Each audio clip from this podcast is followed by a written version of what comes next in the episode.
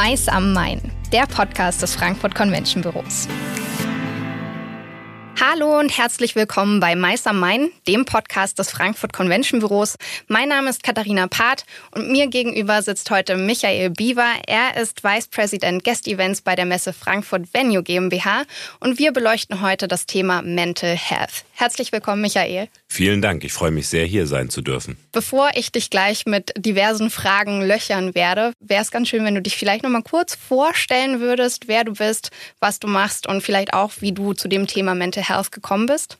Sehr, sehr gerne. Ja, also meinen Namen hast du ja schon gesagt. Meine Aufgabe ist bei der Messe Frankfurt das ganze Thema Gastveranstaltungen. Das heißt, alle Events, alle Kongresse, alle Messen, die mit einem Gastveranstalter zur Messe Frankfurt kommen, werden über mein Team abgebildet, sowohl im Sales Management als auch im Projektmanagement später. Und äh, wir arbeiten da eng natürlich auch mit unseren Serviceeinrichtungen zusammen. Das ist sozusagen meine Hauptaufgabe. Ich habe ja, sagen wir im Moment um die 30 Leute, die arbeiten in meinem Team und in meinem Bereich. Das macht wirklich richtig Spaß. Ähm, tatsächlich bin ich aber zu dem Thema mentale Gesundheit gar nicht so unbedingt nur als Führungskraft draufgekommen. Also ich habe das schon natürlich als Führungskraft immer wieder auch ähm, im Blick und überlege, wie man damit umgeht. Aber ich bin über einen Club draufgekommen.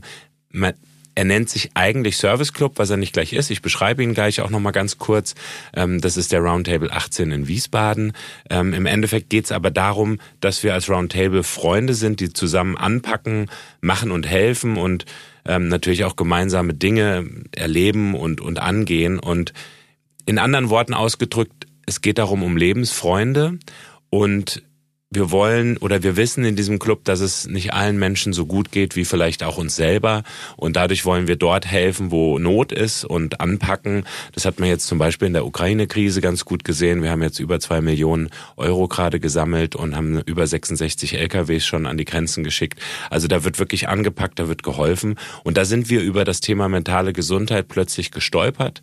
Ähm, einer meiner guten Freunde dort war auf einmal betroffen, dass er angesprochen worden ist von jemandem, der ein Problem hat und er wusste überhaupt nicht, wie er darauf reagieren soll.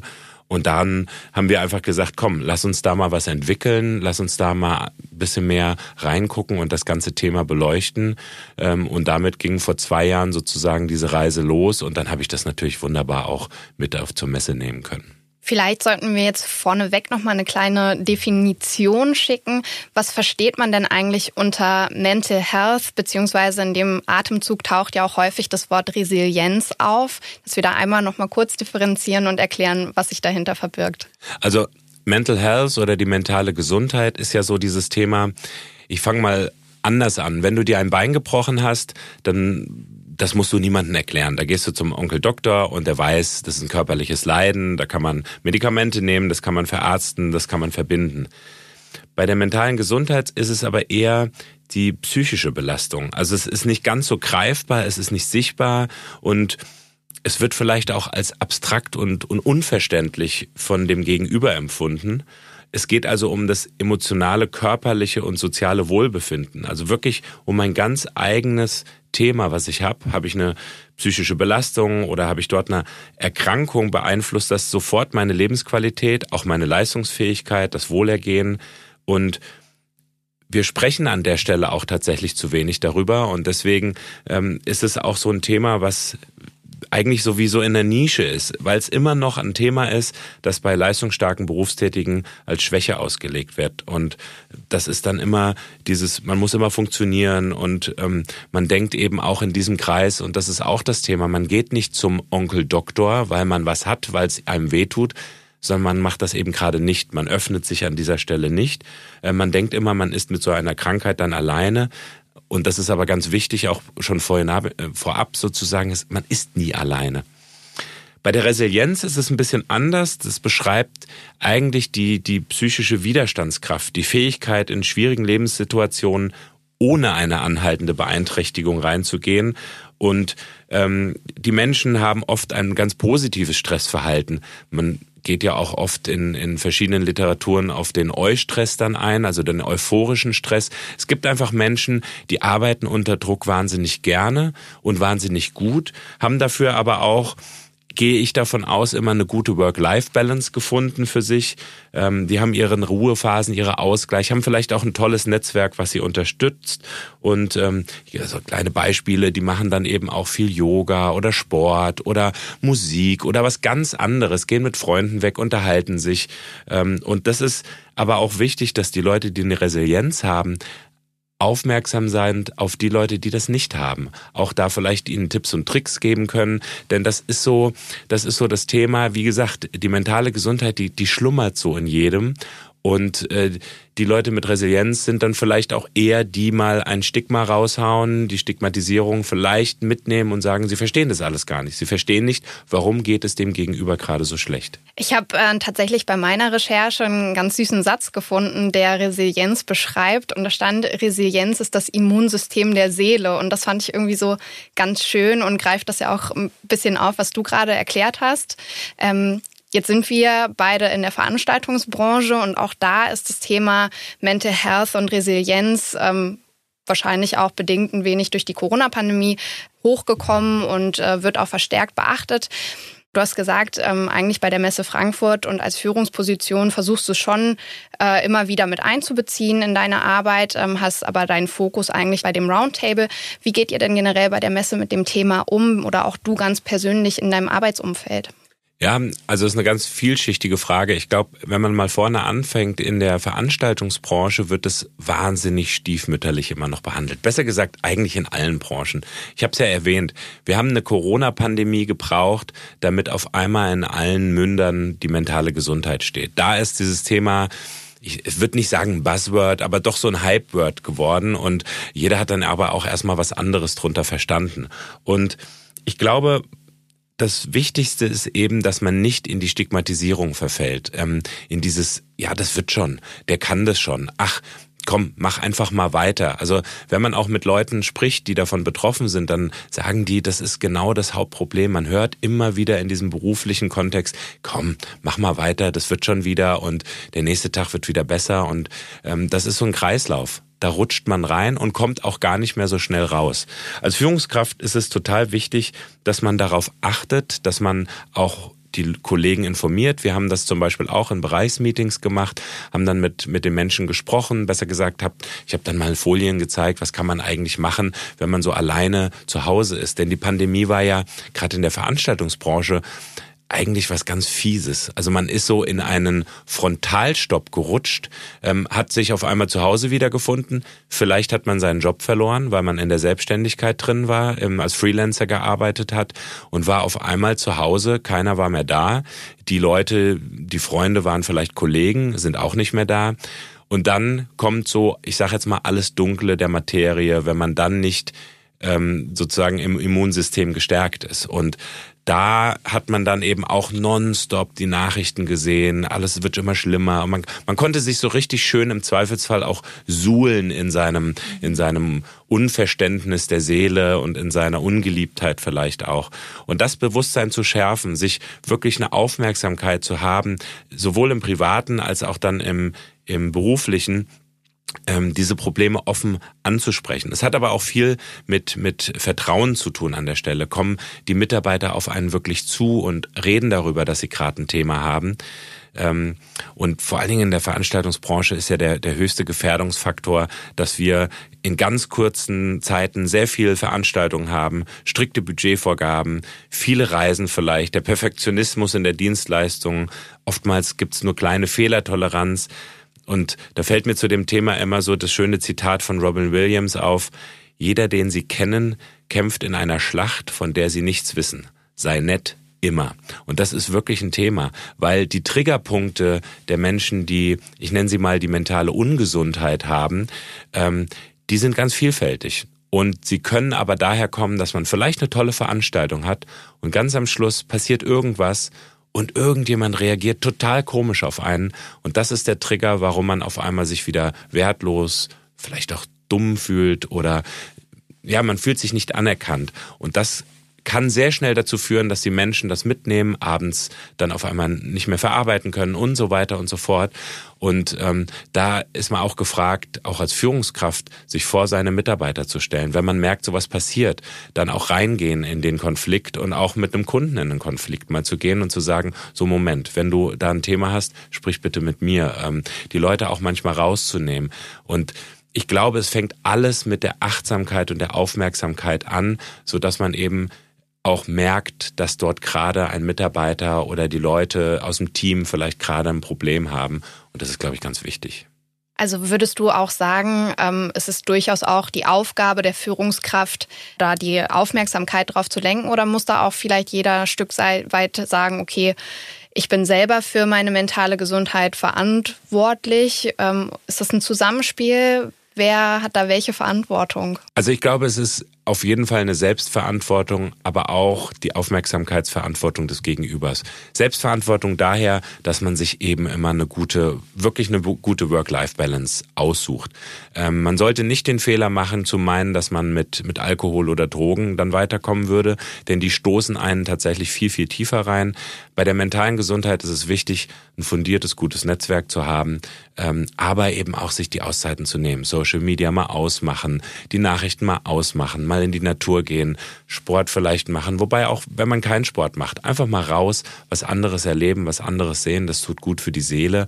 Ähm, das Immunsystem der Seele damit stärken und streicheln, was auch immer gut für einen selbst ist. Wenn man aber merkt, man schafft es nicht mehr, man kommt auch vielleicht aus manchen Kreisläufen nicht mehr raus, sich dann einem Gegenüber anvertrauen. Das muss nicht unbedingt die Führungskraft sein, das kann auch ein Teamkollege sein, das kann aber auch manchmal einfach die Familie oder die Freunde sein. Ähm, aber auch die Führungskräfte stehen da dafür zur Verfügung, wobei sie dann auch natürlich immer verweisen und das ist dann wichtig, wenn man merkt, es wird zu arg, dann braucht man eben auch Betreuungsstellen, dann braucht man vielleicht auch eine Telefonseelsorge oder mal eine Notfallnummer, wo man anrufen kann. Denn auch irgendwann, das darf man ja auch nicht vergessen, wir sind keine Psychologen, wir können nur am ersten Schritt an der Stelle helfen. Ja.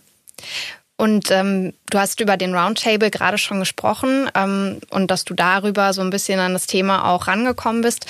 Hast du dich da vorher schon mit beschäftigt oder war das wirklich so der ausschlaggebende Punkt, wo du gesagt hast, okay, jetzt befasse ich mich damit und trage das dann vielleicht auch ein Stück weit in mein Arbeitsumfeld rein? Naja, man hat so seine, seine inneren Dämonen, die man ja mit sich rumschleppt. Ähm, da darf ich mich auch nicht frei machen. Ähm, ich habe mich mit dem Thema sehr viel beschäftigt, war selber auch schon viel natürlich in Stresssituationen, wo ich vielleicht selber in, in Panikattacken dann reingegangen bin, wo ich vielleicht auch selber schlaflose Nächte hatte. Und das merkt man eben nicht. Und das ist das Fiese an der mentalen Gesundheit. Man merkt nicht, dass man so ganz langsam reinrutscht in dieses Thema. Und ich habe das, ich habe das überhaupt nicht begriffen. Ich war wahrscheinlich sogar kurz vor einem Burnout. Ich war wahrscheinlich sogar kurz vor einer waschechten Depression. Ähm, habe aber eben dann über dieses Thema bei Roundtable ein großes Netzwerk an Freunden gefunden und denen konnte ich mich neben der Familie natürlich offenbaren. Und das hat gut getan. Einfach früh darüber reden, jemanden zu wissen, der einem zuhört, der einfach ganz wertfrei auch dabei ist und die Aufmerksamkeit einen schenkt, auch nochmal nachgefragt hat. Mentale Gesundheit ist einfach wichtig und da kann man auch diese Stigmatisierung nicht gebrauchen von Sätzen wie, ja, ja, geht schon und mach mal. Das geht eben nicht. Ja, man braucht Hilfe. Manchmal helfen Medikamente. Aber vor allen Dingen braucht man eine psychologische und eine Redebetreuung, die man da dann auch irgendwie finden sollte. Jetzt hast du eben schon gesagt, ähm, Sport, Yoga zum Ausgleich, vielleicht mal in die Natur äh, gehen. Hast du sonst noch Tipps, die du unseren ZuhörerInnen mitgeben kannst, ähm, was so mentale Gesundheit angeht, wie man die fördern kann? Also auf jeden Fall gibt's die sogenannte Handvoll Tipps, die haben wir auch mit Roundtable entwickelt. Ähm, die heißt tatsächlich Reden hilft. Reden ist immer das Wichtigste. Dann ist die zweite Zuhören auch, also wirklich auch empathisches Zuhören, zugewandt sein, ähm, gar nicht irgendwie mit Lösungen kommen. Das braucht derjenige gar nicht. Dann frag zweimal nach. Also du darfst mal gerne auch zweimal fragen, wie fühlst du dich denn eigentlich? Wie geht's dir? Und denn, und dann natürlich auf seine eigene mentale Gesundheit aufpassen, aber auch mit anderen. Also man, man kann sich auch ein Netzwerk, ein Team aufbauen, mit dem man das ganze Thema fördert, mit dem man immer wieder drüber redet. Und dann natürlich ganz wichtig für sich selber, aber auch für andere, diese Schublade des Stigmas zu beenden. Dieses, diese Floskelhaftigkeit. Ich erlebe mich selber manchmal darin, dass jemand irgendwie was beschreibt und dann denkt man nur, mein Gott, was hat denn der oder die jetzt schon wieder, ja? Aber es ist eben so und da darf man die Schublade nicht öffnen und deswegen wichtig ist wirklich, reden hilft, zuhören auch, fragt zweimal, mentale Gesundheit ist wichtig, lass uns zusammen das Stigma beenden an der Stelle wo du gerade sagst, so Floskeln, man, man kennt das ja auch von sich selbst. Man, wie oft fragt man, wie geht's dir? Und ähm, erwartet da gar nicht so eine ehrliche Antwort drauf, ne, sondern nun, ja, ja, passt alles. Ne? Und damit ist dann auch gut irgendwie in dem Moment. Ja, ne? absolut. Dieses lass den Kopf nicht hängen, morgen kommt nochmal ein Tag. Ne?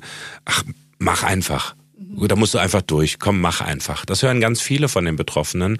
Und man muss verstehen, die Leute können nicht mehr. Es ist dann so arg, ähm, das hat auch der Herr Sträter zum Beispiel mal, äh, der Comedian, beschrieben, man sitzt dann im dunklen Raum mit sich, man will nicht mehr, man will gar nichts mehr machen. Und man kommt aus diesem Kreislauf dieser, dieses fatalen Kopfkinos nicht mehr raus.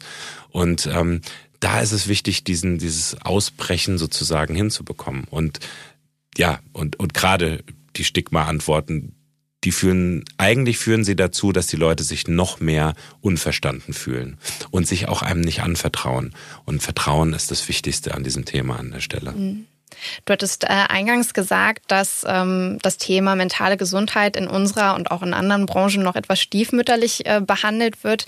Jetzt natürlich irgendwie ein bisschen die Hoffnung da ist äh, durch die Corona-Pandemie, dass das Thema weiter vordringt, mehr Beachtung findet. Was denkst du denn, wenn wir jetzt nochmal auf die Veranstaltungsbranche gezielt gucken, wie Mental Health äh, die Zukunft von Veranstaltungen vielleicht auch verändert? Also ich glaube, wir merken das schon. Es gibt einige Menschen, die der Veranstaltungsbranche leider den Rücken zugedreht haben, weil sie gemerkt haben, die Work-Life-Balance ist ihnen doch wichtiger. Wir wollen vielleicht nicht mehr nachts arbeiten so viel. Wir wollen diese Wochenendarbeit nicht mehr haben. Liegt natürlich auch ein bisschen daran, dass man keine Erfolgserlebnisse gerade hat. Ähm, sie ist aber wichtiger denn je, denn was wir jetzt erleben, wird eine Veranstaltungsdichte sein. Jetzt rauscht es nur so sozusagen. Wir haben jetzt auch irgendwie eine 150-prozentige Belastung nach den zwei Jahren Stillstand. Und da ist es umso wichtiger, dass die Leute sich wirklich immer wieder den Ausgleich suchen. Und wie gesagt, der kann verschiedentlich sein. Aber es ist wichtiger denn je darüber zu reden und auch alle, also Veranstalter, Veranstaltende, alle, die in dieser Branche arbeiten, mit einer Aufmerksamkeit zu versehen, ähm, aufeinander Acht zu geben und auch zu merken und mal jemanden zu sagen, komm, mach einfach mal eine kurze Pause oder mal zur Seite zu nehmen. Soll man vielleicht, wenn man die Möglichkeit hat, mal eine andere Person mit einsetzen. Wir haben das ja auch, wir haben jetzt dieses, wir sind ja von der Pandemie in die nächste äh, sozusagen Krise mit der Ukraine gerutscht und die Leute haben damit einfach ihre Probleme. Und dann auch mal zu sagen, komm, ich nehme jemanden anderen, mach mal zwei, drei Tage Pause. Wenn du dich wieder gut fühlst, komm zu uns. Aber es hat eben mit dem Vertrauen zu tun. Und das ist ganz, ganz wichtig in unserer Branche mehr denn je. Denn die Veranstalter haben natürlich schon so dieses Thema, dass da viele, hat tolle Veranstaltungen, man macht ja auch was für andere, ne? Und dann kann man sich auch ein bisschen verstecken, man fühlt sich glücklich, weil der andere sich glücklich fühlt. Und da fängt es aber genau an, dass man es nicht merkt, dass man selber über Grenzen geht, die ganz wichtig ist, sich selbst zu setzen. Ja. Absolut.